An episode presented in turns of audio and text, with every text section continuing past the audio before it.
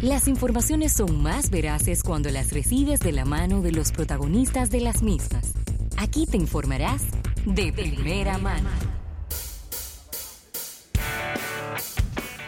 Mire, agradecer a nuestros amigos de Altiz, Altiz Juntos Sin Límites, por esta, esta entrevista del día de hoy.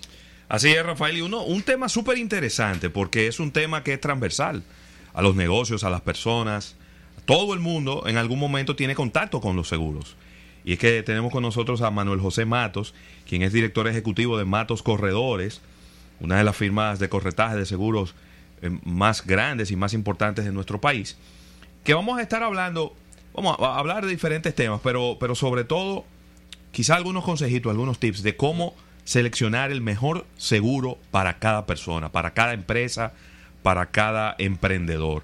Así que bienvenido Manuel, gracias, por, gracias por, por acompañarnos en, en, esta tarde. Y, y quizá eh, para, para, ir poniendo la, la mesa, ¿cómo, ¿cómo va el sector asegurador? Ustedes como, como corredores de seguros, ¿Cómo han visto los últimos años del sector asegurador en la República Dominicana? No, definitivamente se ha visto un crecimiento importante en el, en el sector asegurador y yo creo que eso va mucho por el tema de que la gente comienza a tomar conciencia de la, de la importancia que es tú tener un respaldo para no afectar tu patrimonio, porque al final eso es el seguro. El seguro lo que tú estás protegiendo es tu patrimonio en caso de algún tipo de eventualidad.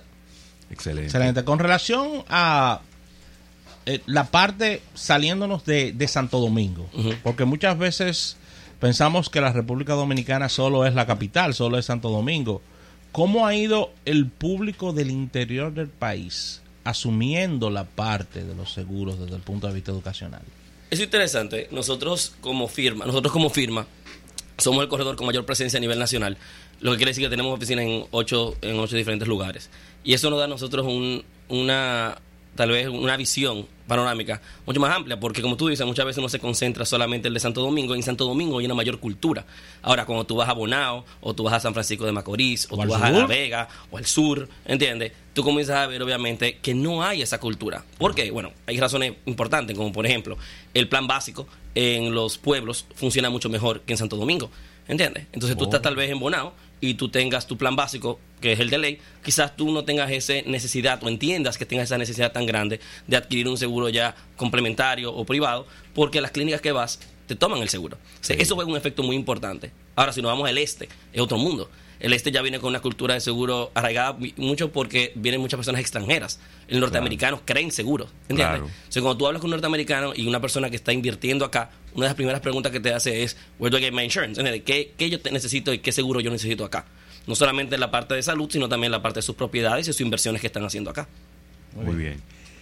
¿Cuáles deben ser quizá los puntos más importantes que yo debo de tomar en cuenta a la hora de cubrirme como empresa? Pensemos en una, en una empresa pequeña, en una empresa incipiente que está comenzando y, que quiere quizá irse moviendo a una pequeña y mediana empresa. ¿Cuáles deben ser quizá los seguros más básicos, pero más importantes que yo debo de tener? Cuando hablamos de seguros básicamente estamos hablando, depende de qué tipo de empresa seas. Eso va a depender muchísimo. Porque no es lo mismo una empresa de consultoría, entiende, que trabaja de su casa o que trabaja, trabaja en un lugar más pequeño que una empresa de manufactura entiende que tiene muchos riesgos. Entonces, uno tiene que poder entender el riesgo del cliente, es el trabajo del corredor. Uno sentarse y poder dialogar, como estamos haciendo ahora, y poder ir poco a poco detectando cuáles son los riesgos que tú tienes. Entonces, yo diría que una de las cosas que tenemos que ver es primero ver cuáles son esos riesgos para poder entonces asesorar correctamente a qué producto necesitas. Ahora, si ya no vamos a temas puntuales, un seguro de incendio y líneas aliadas, que se oye complicado, pero obviamente es lo básico. Eso viene siendo lo primero. Un fuego, un terremoto, un huracán. Pero luego vamos a cosas más eso no, son, eso no es el día a día de nosotros. A pesar de que el huracán obviamente es algo súper fuerte y que todo nos afecta, el día a día es que te roben. El día a día es que tú dejes la gaveta, tú tranques 50 mil pesos en una gaveta con llave y cuando tú llegues el dinero no te ahí. Y para eso está la policía de fidelidad. El dinero, el tema no es solamente el tema del huracán o el terremoto. El tema está en que tú sin querer eh, algo se prende en fuego y tú afectes al vecino de al lado. Y ahí está la policía de responsabilidad civil. ¿Entiendes? Eh, muchas veces pensamos en solamente defender nuestro patrimonio en lo que hemos invertido. Bueno, yo invertí dos millones de pesos en la remodelación de este local, pero no estamos pendientes que al lado de nosotros hay una persona que invirtió 50 millones de pesos. Y que si esa persona no tiene seguro, o esa persona eh, de cualquier manera decide demandarte, y por un fuego que hiciste tú, ¿Entiendes? Tú eres responsable. Esas son cosas que uno tiene que ir viendo, porque solamente nos ponemos a ver lo básico, ¿entiendes? Que si hay un fuego, que si eso es importante también entenderlo. Desde el punto de vista legislativo, es decir, de las leyes de República Dominicana, con relación a lo que es el mercado de seguros, tenemos una ley moderna, todavía tenemos oportunidades o la ley está atrasada. Yo creo que como muchas cosas en nuestro país hay muchas oportunidades de mejora, porque esa es la palabra que voy a usar, oportunidades de mejora. Eh, nosotros no tenemos eh, las obligaciones de seguro que puede haber en otros lados. Y ya estoy hablando de, por ejemplo, condominio. Los condominios deben ser, obligatoriamente, deberían tener un seguro. Pero tú eres responsable, hay no sé cuántas personas viviendo allá y tú tienes colindantes. No puede ser que sea opcional que si el condominio decida sacar el seguro o no sacar un seguro. Y, y eso que dices es importantísimo porque el tema del condominio a medida que la República Dominicana se ha ido desarrollando como país, ha cambiado muchísimo. Nosotros tenemos grandes cantidades de torres, grandes cantidades de, de, infraestructuras nuevas con construcciones eh, distintas a muchos años y esto debe ser ya parte de una ley, ¿no? Claro, y cuando tú lo piensas, tú nada más analizas, ah, bueno, que la persona perdió su patrimonio, pero ¿qué pasa con el país? Un país que no está asegurado es imposible que vuelva a construirse sin ayuda. Porque si tú pontes a pensar y viene un terremoto. Y Dios no lo quiera. Ajá, bueno, tocamos en, toda la. Esto, madera. Sí, tiene madera abajo. Tiene madera. por, si acaso, tú sabes. Eh, entonces, si tú te pones a pensar, imagina que venga un terremoto y tumbe no sé cuántos, eh, afecte no sé cuántos edificios de acá. Entonces, ¿quién los reconstruye? Nos quedamos con un país entonces con edificios por mitad.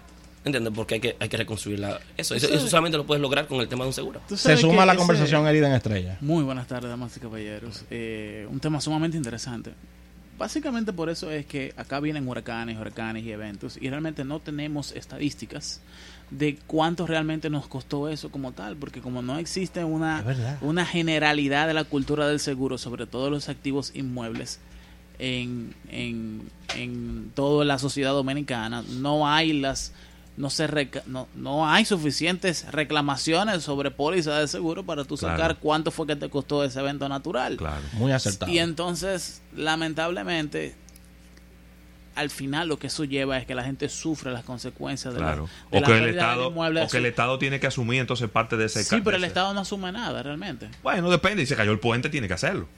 Esperemos que tenga seguro. ¿Entiendes? depende de dónde esté el puente. Bueno, tú sabes cómo funciona aquí. se cae el puente y si esa comunidad espera dos o tres meses y no le hacen el puente, pues inmediatamente viene, queman goma, hacen una huelga, agarran una carretera y la bloquean, entonces ahí viene y ya se agrega el puente dentro del presupuesto. Entonces tú ves como una ley generalizada moderna de seguros nos puede ayudar a nosotros a avanzar desde el punto de vista social, empresarial, económico. Eh, y yo tengo una pregunta. Claro. ¿Cuál es la función de las reaseguradoras en empresas como ustedes? Ok, nosotros somos corredores, eh, vamos a poner, vamos a hacer como un breakdown de, esto. Nosotros somos corredores de seguros. El corredor de seguros lo que hace es que es el intermediario entre tú y la aseguradora. Entonces está, estoy yo, aquí en el medio, llega usted y me dice, mira, yo necesito un seguro. Y yo voy a decir, ok, vamos a ver, ¿qué tipo de seguro usted cree que necesita? Primero, ¿por qué? Porque nadie se levanta de que, uff, qué gana de un seguro yo tengo. Eso usualmente porque algo pasó. Sí. ¿Entiendes? Eh, alguien se le quemó una cosa, alguien está enfermo, alguien, le robaron. Alguien le robaron, alguien le dio un cáncer. Le una demanda. algo pasó. Entonces tú primero tienes que entender, porque de cuando vino un cliente donde me dije, ay, hermano José, quiero un seguro, y yo, ve, que ¿por qué tú quieres un seguro? ¿Entiendes? Porque esto no es de que lo que todo el mundo anda buscando y que tú lo compres en los centros comerciales.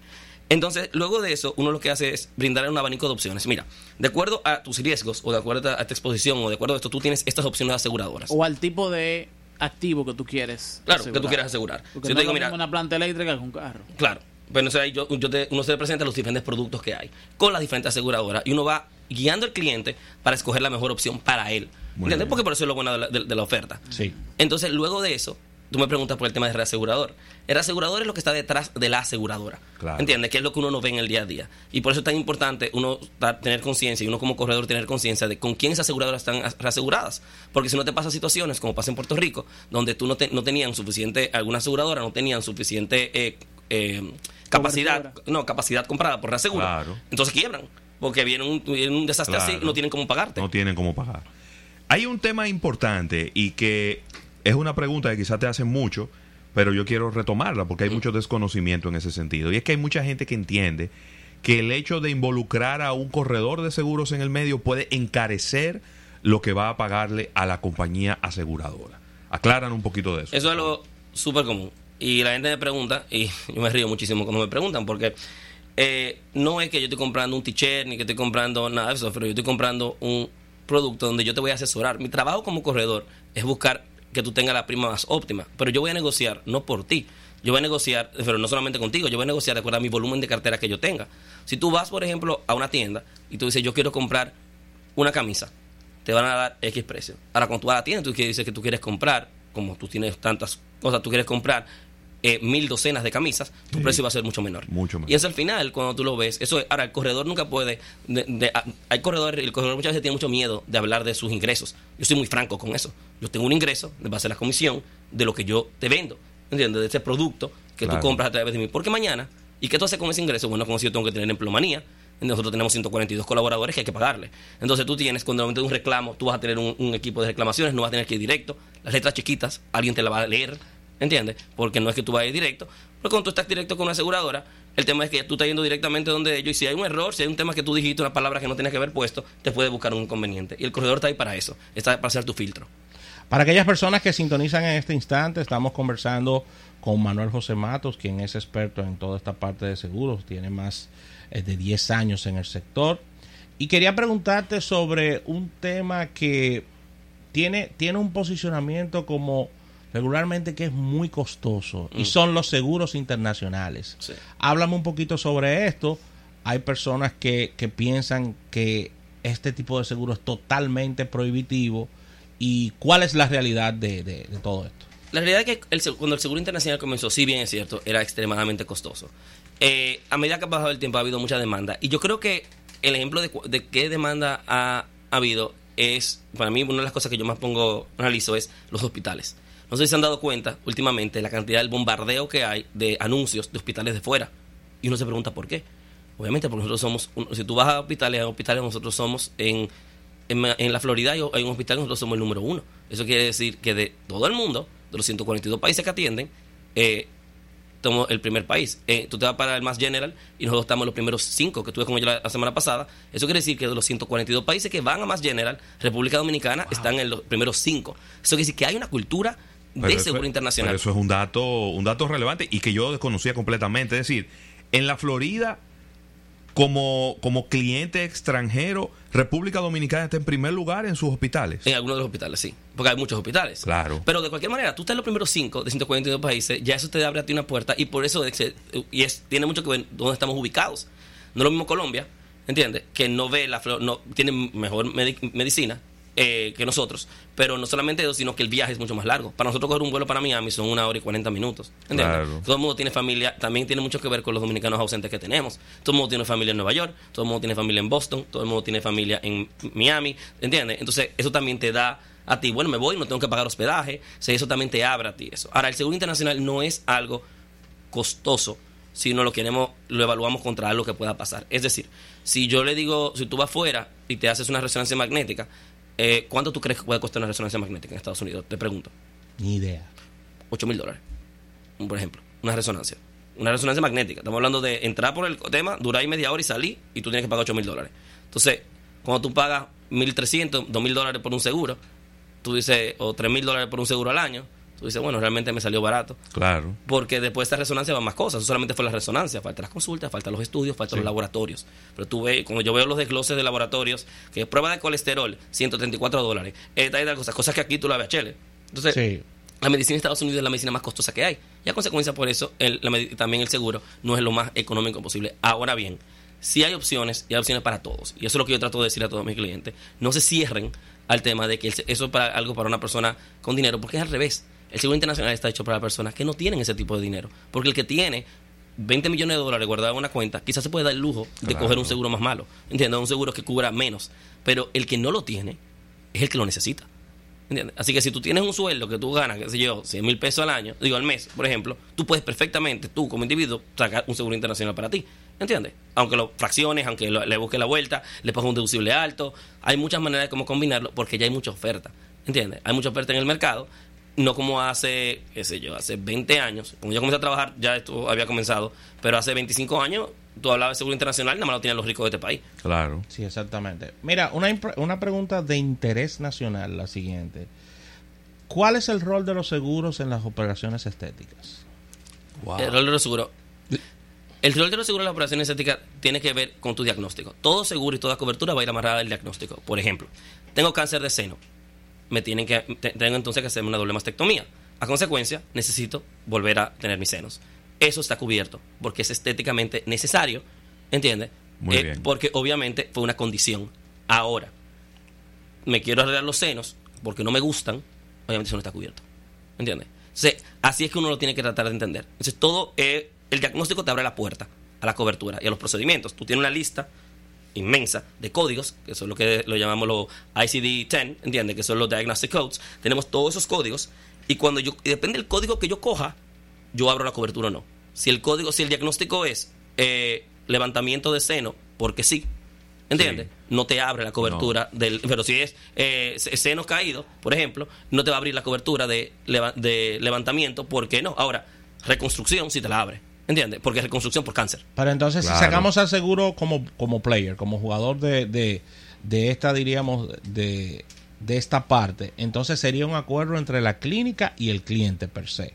de, si, de si ocurre algo, de si no quedó bien la operación o hay que hacerla de nuevo, entonces es un acuerdo entre las partes y ningún tipo de seguro interviene en esto. No, no, si es solamente estético. Estético.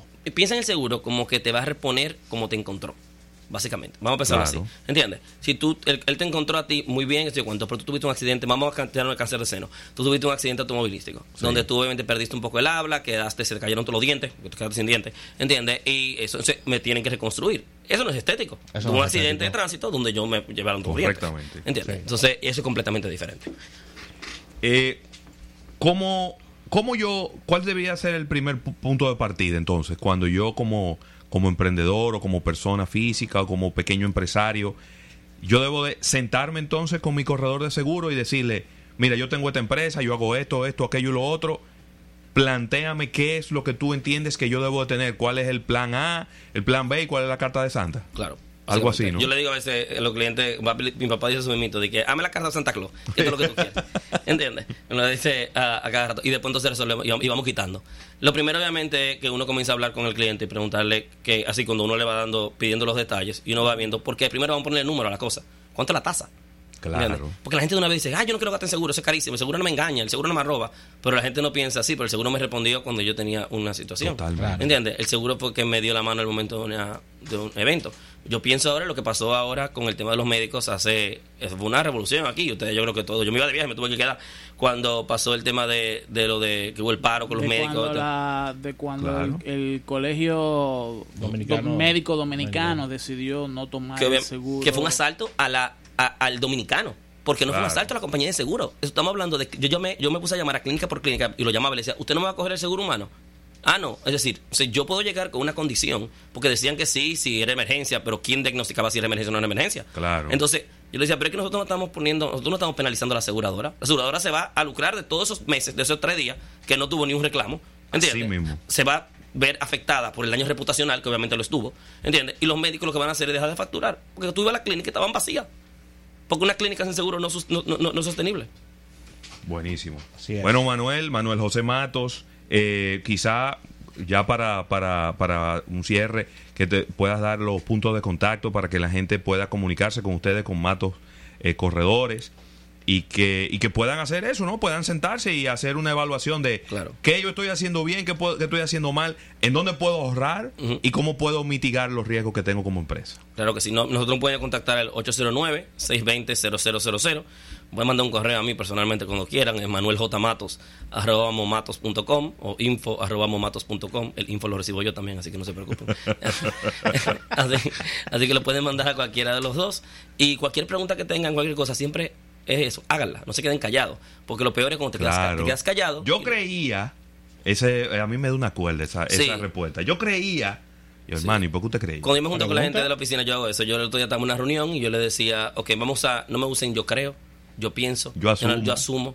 Yo, me da a entender que, no, no, no, no, no. Háblame claro. Porque el seguro tiene que ser la cosa, tiene que ser blanco y negro. El seguro no hay un tema, de, no debe haber nunca un tema de incertidumbre, de un tema de incertidumbre, un área gris. Pero nada, Muchísimas gracias. Gracias a ti, Manuel José Matos, director ejecutivo de Matos Corredores. Ya ustedes saben, ahí a, a mitigar el riesgo, porque una empresa chiquita con un reclamo grande A lo mejor ese es el último, ese va a ser la última transacción que le va a hacer. se vuelve, se vuelve inexistente. Impagable, mi. Vamos a agradecer a nuestros amigos de Altiz, Juntos Sin Límites. José, no te me vayas, que tengo una tarántula que quiero, Ah, quiero asegurar. Así que damos un break y al retorno venimos con más contenido.